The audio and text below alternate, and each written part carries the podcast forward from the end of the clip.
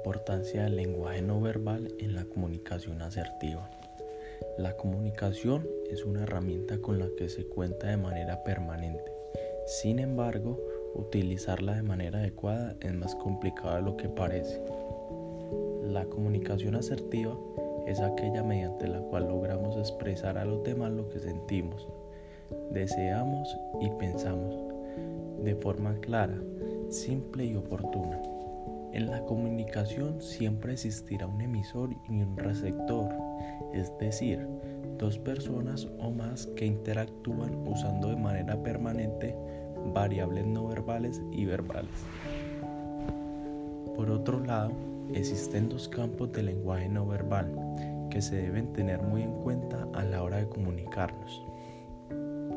Uno de ellos es la proxemia, la proxemia se entiende como la distancia que asumimos hacia los demás, en este caso en la comunicación. La manera como se usa el espacio puede manifestar diversas actitudes frente a una situación. Existen cuatro tipos de proxemia. Primera, íntima, que es nuestro cuerpo.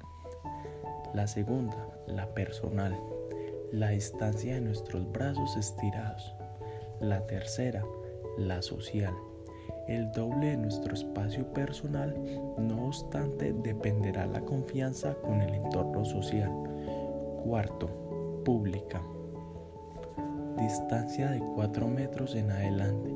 Se usa ante desconocidos o contextos no familiares en general.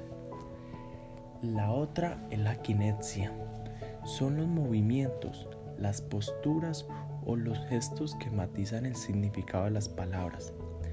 En adición a lo anterior, debemos comprender que al expresarnos no necesariamente debemos utilizar un lenguaje técnico o coloquial netamente, sino que pueden combinarse según los receptores si la conversación o explicación solo se da en términos técnicos se pueden generar malinterpretaciones o fallas en la comprensión de la información.